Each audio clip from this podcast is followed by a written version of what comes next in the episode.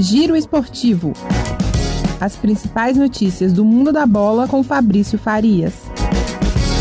Salve, salve, meu caro ouvinte, minha caro ouvinte do nosso Giro Esportivo. Quarta-feira de futebol chegando com os principais torneios da América do Sul para movimentar essa noite de futebol para você, torcedor, e para você, torcedora. Às 7 horas da noite, o América estreia no Grupo D, enfrentando os equatorianos do Independiente Del Valle. O Grupo D, que é o mesmo grupo do Atlético Mineiro, que por sua vez estreia na Colômbia contra o Deportivo Tolima. Mais brasileiros em campo na noite de hoje, 7 horas da noite o Red Bull Bragantino recebe o tradicionalíssimo Nacional do Uruguai e o Palmeiras, campeão paulista no último final de semana, joga às 9 horas da noite contra o Deportivo Táchira lá na Venezuela. Copa Sul-Americana com equipes brasileiras também estreando, primeira rodada, 7h15 da noite, o Fluminense recebe os bolivianos do Oriente Petroleiro. E às 9h30, o Colorado, o Internacional, vai em busca aí do seu bicampeonato na competição, iniciando a trajetória contra o 9 de de outubro do Equador.